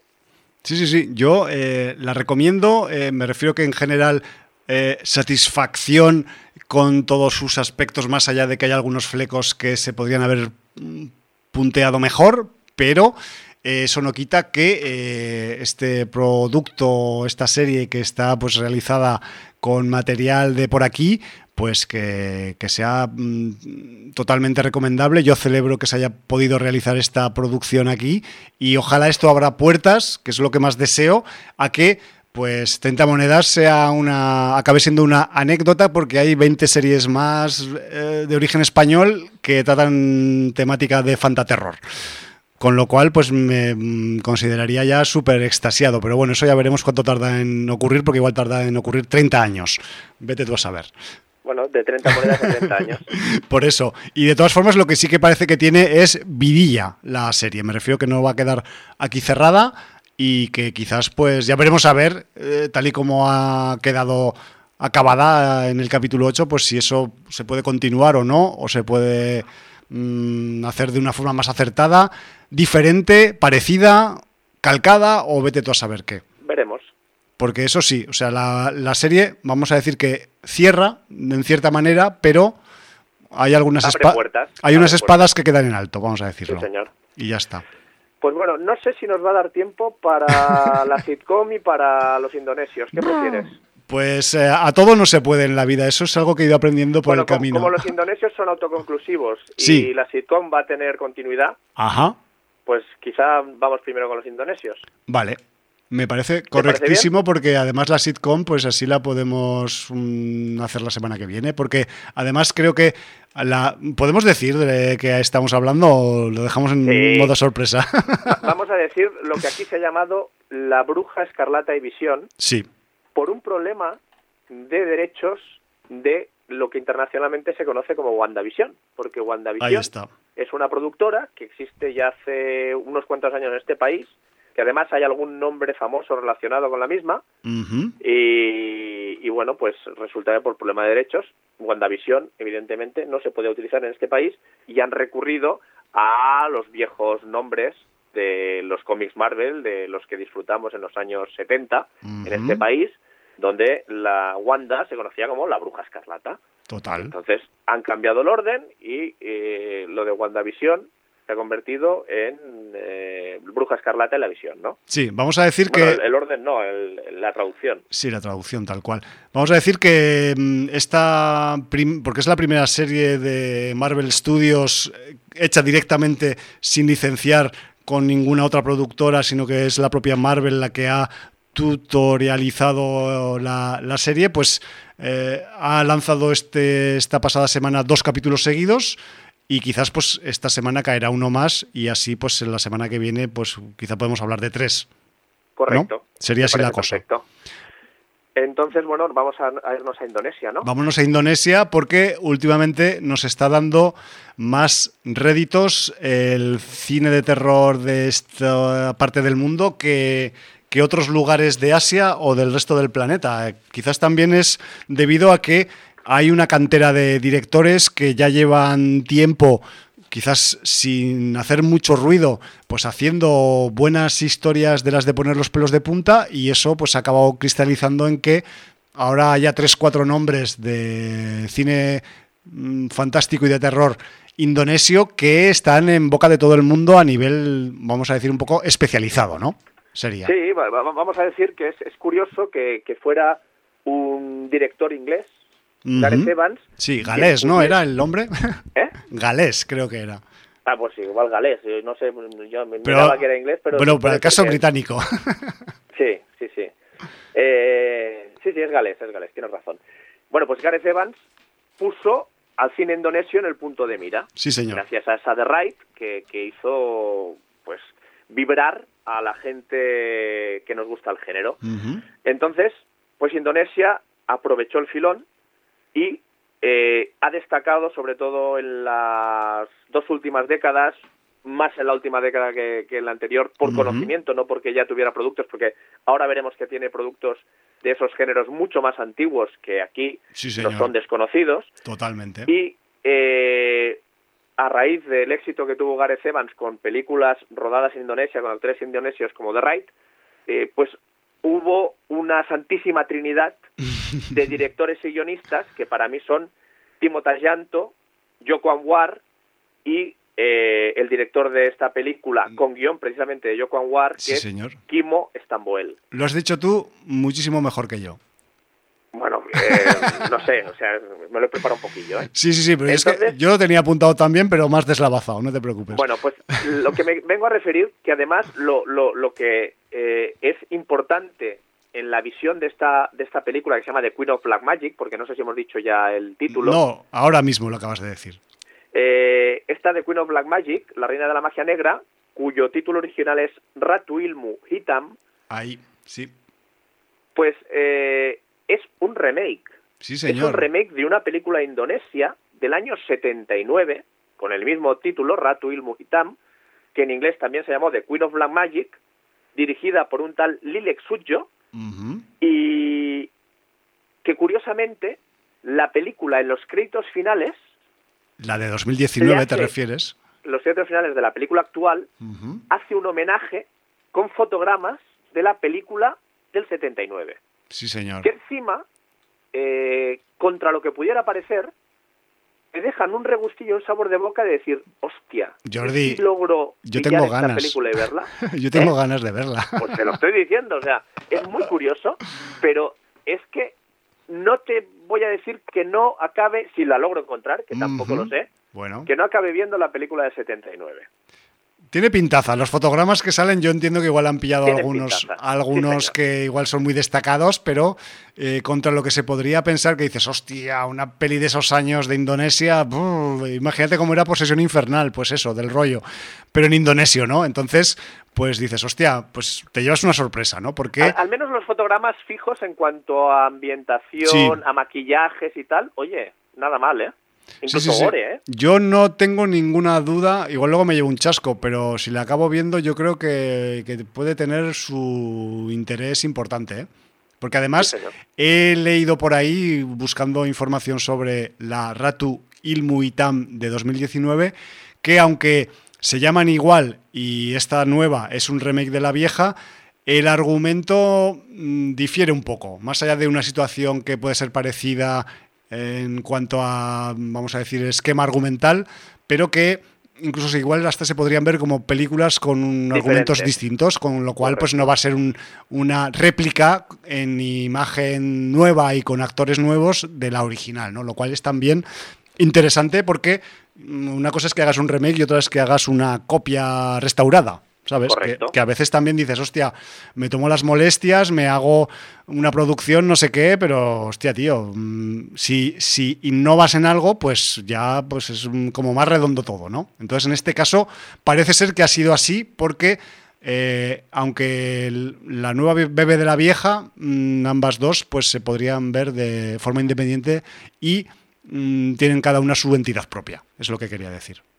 Pues hay que decir además que esta The Queen of the Black Magic eh, viene avalada con el premio en el Festival de Sitges de este 2020 de mejor película de la sección Midnight Stream. Sí, esa es otra. Y mira, que... y mira que teníamos, pues por ejemplo, en Midnight Stream, yo no he visto todas todavía, pero lo acabaré haciendo, he visto unas cuantas. Pero, por ejemplo, acuérdate de. Goreman, ¿no? Sí, Seiko Goreman, acuérdate de Yumi también, que la hemos comentado por aquí, que, que, Yumi en cuestiones de Midnight Stream, o sea, es que es, el, es el medio de, de, ese animal llamado Yumi. Y, y, claro, llega aquí pues el señor Stamboel y se acaba llevando el premio, pues supongo que por algunas razones de peso, ¿no? Vamos a decir. Hombre, alguna razón hay, la verdad. Eh, vamos a, contar un poco la premisa de la que parte eh, la, película. La sinopsis. Eh, que, bueno, es, es un tres amigos sí. que fueron criados en un orfanato. bueno, pues ante la enfermedad, al parecer terminal del, del bueno de la persona que regenta el orfanato sí de su mentor de su mentor del orfanato que, fue de alguna manera un padre para ellos pues eh, los llaman para que acudan a, a, darle el último adiós a, las, a la persona que, que, que, les crió en ese orfanato y hizo que ahora sean personas de provecho, ¿no? Sí, señor. Entonces van con sus familias, esposas, hijos y tal, a, a ese orfanato, pues para darle un último adiós y también para ver a, a, a gente que compartió con ellos su infancia, pero que se han quedado a cargo del orfanato al cabo del tiempo. Sí. ¿Vale? Eh, como compañeros escolares de, curso en, aquel entonces. Y bueno, pues eh, esta es la premisa. No, no voy a contar mucho más. O sea, creo que a, partir de aquí es mejor que se vaya desvelando el argumento y, de alguna manera la gente pues vaya viendo de qué va el asunto a medida que, que va transcurriendo la película. Claro, vamos a decir, Jordi, quizás que eh, por si hay gente muy escéptica, dirá, pues esto que acabas de contar, ¿qué tiene de fantaterror o de, o de fantástico, de terrorífico? Pues es que...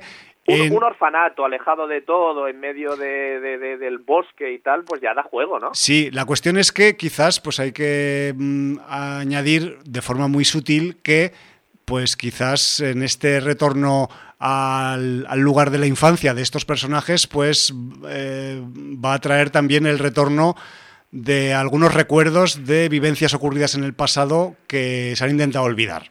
Venga, y vamos a decir un poco más, que se van a revelar secretos ocultos. Vale, y ya ponemos los tres puntos suspensivos porque si no se nos calienta la lengua, ¿eh? que, que, nos no nos vemos pero nos oímos. ¿Secretos ocultos que tienen que ver? No, venga. bueno, la verdad es que Mira, eh, The Queen of Black Magic eh, empieza como una película muy costumbrista, de reencuentro de amigos, de todo muy familiar, todo muy, muy happy, todo muy formal. Sí, pero ya con un incidente en los primeros minutos. Sí, pero que, pasa en cierta manera desapercibido, como nos daremos cuenta ¿eh? después. porque, la, la, cámara hace un traveling, ¿eh? Sí, sí. Pero bueno, que me refiero que un, que un espectador despistado como yo no, no le da mucha importancia a eso y tira para adelante y sigue con su, con su formalismo y su buen rollo. Hay las familias, la gente que se encuentra. ¿A ti qué tal te ha ido en la vida? A mí bien, a mí, no me, a mí pues mira, también, mira, para ser huérfanos pues nos ha ido bastante bien y ese rollo. Lo que pasa que también, eh, igual que otras producciones indonesias y también asiáticas, eh, aquí el terror y la tensión y el mal rollo pues se va poniendo a fuego lento. Entonces vamos a decir que tenemos sí una primera parte de presentación de la historia, de la, del momento actual de los personajes y tal, pero poco a poco, tras la primera noche en el orfanato, pues mm, la cosa se va a empezar a calentar mucho. Mm, calentar argumentalmente me refiero, ¿eh? no, no hay porno aquí. Es más, eh, lo que hay es, podría ser eh, torture porn, ¿no? Si hubiera algo aquí en, The Queen of Black Magic. Y yo quería resaltar un poco, Jordi, también, pues que esa, esa progresión que va teniendo la parte mm, inquina ¿no? del, del argumento, esa, esa, esa oscuridad y, esa, y esos hechos eh, vamos a decir, extravagantes, luctuosos y extraños que, van a pasar en la película, porque aquí estamos en, recuerdo una película que ha ganado en Midnight Stream, no os esperéis que aquí va a haber margaritas y gente deshojando me quiere o no me quiere, sino que mm, cuando el, el, argumento acaba desarrollándose hasta el punto del terror, pues va a haber una explosión, vamos a decir, de, de recursos terroríficos. Y, joder, pues que, esa evolución te va mm, enganchando de forma civilina y al final acabas eh, metido en una verdadera locura, pesadilla, llámalo como quieras, pero me refiero que es, es una película que va totalmente mm, encrescendo, que empieza muy abajo, empieza muy tranquila, pero que eh, el tercio final es de, si vives en un quinto piso, de saltar por la ventana. O sea, así os lo digo. Sí, sí, además, a ver, eh, siendo una historia bastante manida y bastante vista, o sea, a nivel guionístico, eh, la gente avezada en el género, pues dirá, hostia, esto ya, ya me suena, ¿no? Eso es así, pero vamos a decir a favor de la película varias cosas. Las actuaciones son más que decentes. O sea, mm, es, no os esperéis eh, que, la gente no sepa mm, poner cara de drama ni cara de susto. No, no, las, actuaciones son decentes. Eh, los personajes sufren, perdona, Jordi. no, no, la película hace un buen balance entre efectos digitales, que lo hay, y CGI, y eh, maquillajes. Maquillajes brutales. Eh, hace el suficiente balance para que, bueno, pues hay cosas que se tienen que hacer en CGI, porque ya lo veréis, pero bueno, dentro de eso están bastante bien balanceadas para que en, ningún momento digas, hostia, ¿cómo canta? Eh, luego también, eh, los indonesios son como era el cine en los años 70 y principios de los 80. Cine políticamente incorrecto. Cine sin concesiones. Da igual que tengas que matar a un niño o a una niña o a un anciano, da lo mismo. ¿Por qué? Porque el terror no entiende de condición del ser humano. Le da igual que se, tengas cuatro años, que tengas treinta, que tengas noventa. Hay escenas acojonantes, Jordi, al respecto de esto que dices. ¿eh? No es políticamente correcta para nada. De hecho, a, los 20 o 30 minutos te vas a dar cuenta. Totalmente. Eh, eh, eso también es de agradecer. Eh, es generosa en el gore, aunque no siempre enseña todo. A veces eh, es, mejor que se intuyan las cosas que que se vean, pero es generosa también en mostrar. Eh, hay sangre, hay más cosas, no voy a decir. Eh, con lo cual, la película, lo que dices tú, en el tercio final ya se convierte en, en un festival. O sea, película de festival que tiene su festival propio. Eso en un Midnight Stream eh, evidentemente es súper agradecido, pero en casa también. Tiene herencias, eso es, eso es cierto, ¿no? Muchas herencias, sí, señor. Hay, hay, hay, hay, momentos herencia o referencia a, por ejemplo, el cine japonés de terror. También. Eh, y yo creo que además es una de las escenas que más cagueda y más conseguidas de la película. Eh, y bueno, pues no está mal que tenga esas herencias o referencias, porque, bueno, pues es un, cine mm, próximo y, que además, de alguna manera, es el cine que en los 90 revolucionó el terror. Claro. Entonces, pues que, el cine indonesio tenga influencia de ese cine, oye, pues ni tan mal, ¿no? Eh, y bueno, ya dentro de, esas actuaciones correctas que he dicho, yo quiero destacar, porque además, eh, un poco, creo que era Hitchcock, parafraseando a Hitchcock, ahora igual me equivoco y la cago, que decía nunca trabajéis ni con niños ni con animales. ¿no? Ah, sí, es verdad, creo que él, era uno de los que lo decía. No sé si bueno, seguramente más directores lo dijeron, ¿no? Eh, pero yo quiero destacar entre todo el elenco a Muzaki Ramdan, Joder, que hace el papel de Haki. Y me parece, pues, uno de los papeles más interesantes, más tiernos y a la vez más, eh, no sé si es correcta la palabra, ingiscador, o, ¿Y cómo, cómo traducirías esto?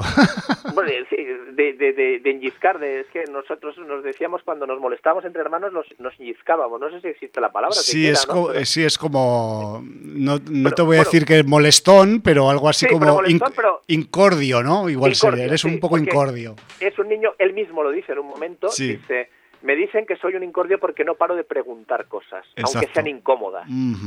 Y precisamente, eh, gracias a, la información que Haki va sacando en todo momento, esa noche, eh, tú te enteras de la historia del orfanato y de lo que esconde y de los secretos. O sea, es un poco el, personaje vehículo, ¿no? Un poco. Es el, hilo conductor, sí, señor. Y, y, la verdad es que eh, yo encuentro que el actor, no sé qué edad de tener, 8 o 10 años, lo, lleva muy bien y lo hace muy bien. Sí, no, es. Y, bueno, pues. o sea, siendo un niño repelente, por lo que pregunta, no me parece repelente en la película y me parece uno de los personajes.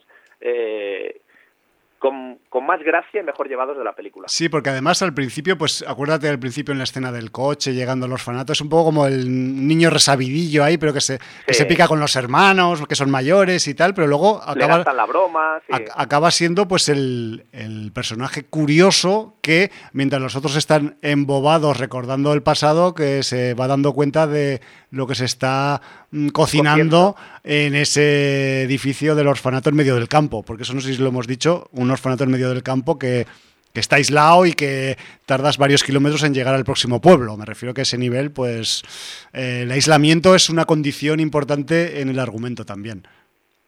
Pues eh, tan importante como el kilómetro 81. Ni eh, joder, te has acordado del kilómetro y todo. Yo no, ahora no me acuerdo si era el 81 o el 83. Sé que iba por ahí, pero bueno. En fin, que, que lo hemos pasado bien, creo, ¿no? Viendo, viendo The Queen of Black Magic o qué? Yo me lo he pasado muy bien y, bueno, debo decir que ojalá haberla visto en el marco del festival, porque mm. seguro que fue un, un disfrute, o sea, una sesión que te pusiera eh, juntas Yumi, Psycho Goreman y, y, The Queen of Black Magic tuvo que ser un disfrute. Hubiera sido un festival, sí. Eh, pero bueno, viéndola en casa, pues yo me lo he pasado bien, porque lo he pasado a ratos mal y porque está bien, está... No sé, quiero, quiero eh, decir a la gente que, por favor, se quite las etiquetas mentales y, y, sobre todo, cuando una película con eh, el género acción o el género terror venga de Indonesia, que hagan el favor de, darle al play. De prestarle atención, al menos. Sí, señor. Al menos darle unos minuticos. Yo, eh, Jordi, te voy a decir, y ya con esto pues igual tenemos que ir pensando en, dar carpetazo al, programa, muy a nuestro pesar, porque, porque la, película da para, para, igual un poquito más de comentario. Yo eh, voy a, mm, sin desmerecer, ¿eh? porque yo de Queen of Black Magic, o sea, la he ido eh, persiguiendo por, por festivales, no pude verla en festivales por diferentes razones. La he acabado viendo, pues eso, extraída de internet en el videoclub habitual de Torrent de Loya, pero la cuestión es que eh, dentro de todos sus, vamos a decir, sus cosas buenas que tiene, que tiene la película, yo si la comparo con las otras dos pelis indonesias que, había este pasado Siches, estoy hablando de Impetigor y de May the Devil Take You, segunda parte, pues quizás de las tres, que las tres están muy bien y que de las otras dos ya iremos hablando más adelante, porque que sepáis, vosotras y vosotros, que lo del cine indonesio de terror no se queda aquí, va a haber más en Sin Audiencia, pues quería decir que igual esta es, si tuviera que poner un ranking de las tres y ponerlas en orden, no sé si la pondría la tercera, tío. Y yo creo que, y estoy, estoy intentando un poco autoanalizarme por qué me pasa esto, porque, porque la peli es súper destacable y súper recomendable. Y creo que es por la puta pantalla grande, tío. Porque las otras dos las, sí, que sí que las pude ver en Sitches, en in situ, y esta me la he visto en casa. Entonces yo creo que, sobre todo también, la atmósfera sonora, las luces, el, el el ambiente insano que se genera en estas películas, creo que en una pantalla grande, en una sala de cine, pues te acaba pues envolviendo mucho más, ¿no? Y con esto mm, ya te digo que no quiero desmerecerla esta al respecto de las otras dos, pero sí que igual, pues por el tema de eso, del pantallismo, del sonidismo y, de, y del hecho de, verla en casa y no en el marco de un festival o de un cine mm, normal y corriente, pues quizás a mí me ha podido pesar un poco. Eh, otra de las cosas que iba a comentar al respecto, de, si bien no son negativas, pero sí que igual yo esperaba un poco más, es que, eh, a ver, mm, si esta película se llama The Queen of Black Magic, ya no es un spoiler decir que en algún momento va a salir la reina en algún sitio, ¿no? De la magia negra. Exacto. Entonces, a mí me causó mucho gozo, porque la reina pues, llega un momento que aparece y, por razones argumentales que, se, ah, que se dan en la película y tal, pero claro, mm, sin andar en spoilers, Jordi, a mí me subo a poco. me supo a poco. O sea, mm, me hubiera gustado más que hubiera salido antes o que hubiera estado más rato o más minutos o lo que sea. Y estoy intentando no hacer spoilers. No sé si a, ti te, te, te, colmó de satisfacción la, la, reina o que está muy bien en su defecto, ¿eh? me refiero que, que, que, cumple con, con, con lo que se espera de ella hasta cierto punto, pero joder, yo quería más, no sé. Sí, yo, yo creo, yo creo que sí que el final peca un poco de precipitado. Sí, o de que han recortado minutaje o no lo sé. Pero, pero no sé si te acuerdas del final final. Sí, claro, hay escena, hay escena, hay escena post. Entonces, vamos a abrir la puerta, lo sí, ahí. Vamos a dejar la puerta abierta, no, total, con un personaje con ese nombre por mucho que te parezca que no volverá, pues vete tú a saber, ¿no? eh, como Impetigor todavía no has podido hablar de ella, creo. No, no, ni de, ni de Impetigor ni de la segunda parte de Made the Devil Take You tampoco. Que por cierto, viste la primera tú, ¿no? Sí, claro, la, la visioné para prepararme la segunda en Sitches y al final no he acabado hablando de la segunda. Hablé de la primera pues antes de Sitches. Vale, te lo digo porque Impetigor, que además es guionizada eh, por Yoko Anwar, igual que The Queen of the Black Magic. Sí, señor. Y dirigida por el propio Yoko Anwar. Ahí está. Eh, es la siguiente película indonesia en mi lista de visionados. Entonces, con lo cual que puede que vuelva a caer el cine indonesio de terror en breve. yo lo dejo. Yo, mm, o sea, celebro este comentario, esta sugerencia, porque yo estaba deseando meterlas, aunque fuera con calzador, con o sin compañía en el comentario, Jordi, pero viendo que te ha causado buena impresión de Queen of Black Magic, yo creo que Impetigor, aunque todo hay que decirlo, eh, todos estos títulos orbitan, no deja de ser una especie de marca de estilo, pero orbitan en torno a algunos conceptos que acaban siendo, en cierta manera, comunes en todas estas producciones. Pero yo entiendo que eso es también parte de pues de, ese, de esa escuela ¿no? de cine indonesio de terror y que, y que estos señores, estos cabrones, que igual que te hacen pues una de terror, te hacen también una de acción o de pifostios, ¿no? Que todo se ha dicho, porque son directores versátiles y, joder, pues que nos, que nos dan mucha satisfacción también. ¿Qué, qué, vamos a decir más? Bueno, absolutamente fuera de tiempo. Para... Total, fuera, fuera, total. Eh, yo hoy me expongo a eso, agujeros de bala, ya tú sabes, pero bueno, lo hago cada semana.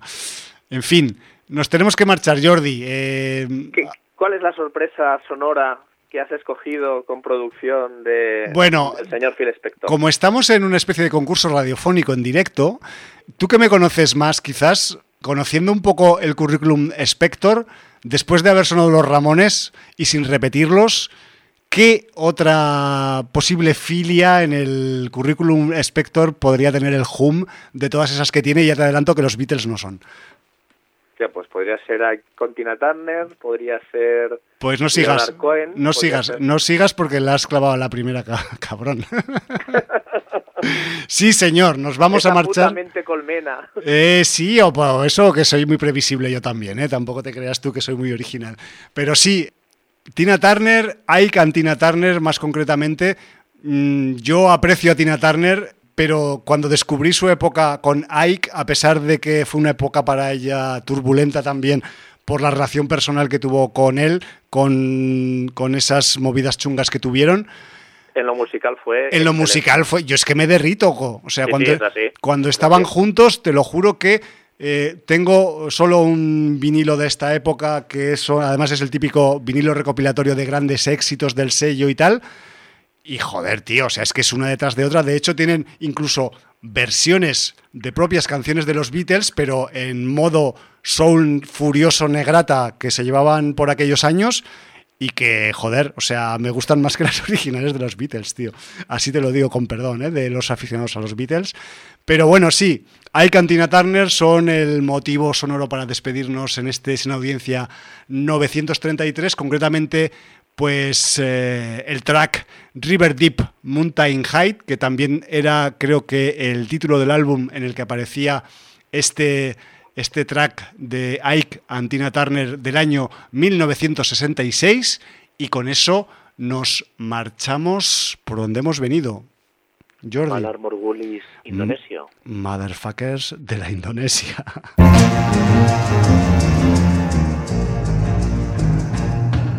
I was a little girl, I had a rag doll, only doll I've ever owned. Now I love you just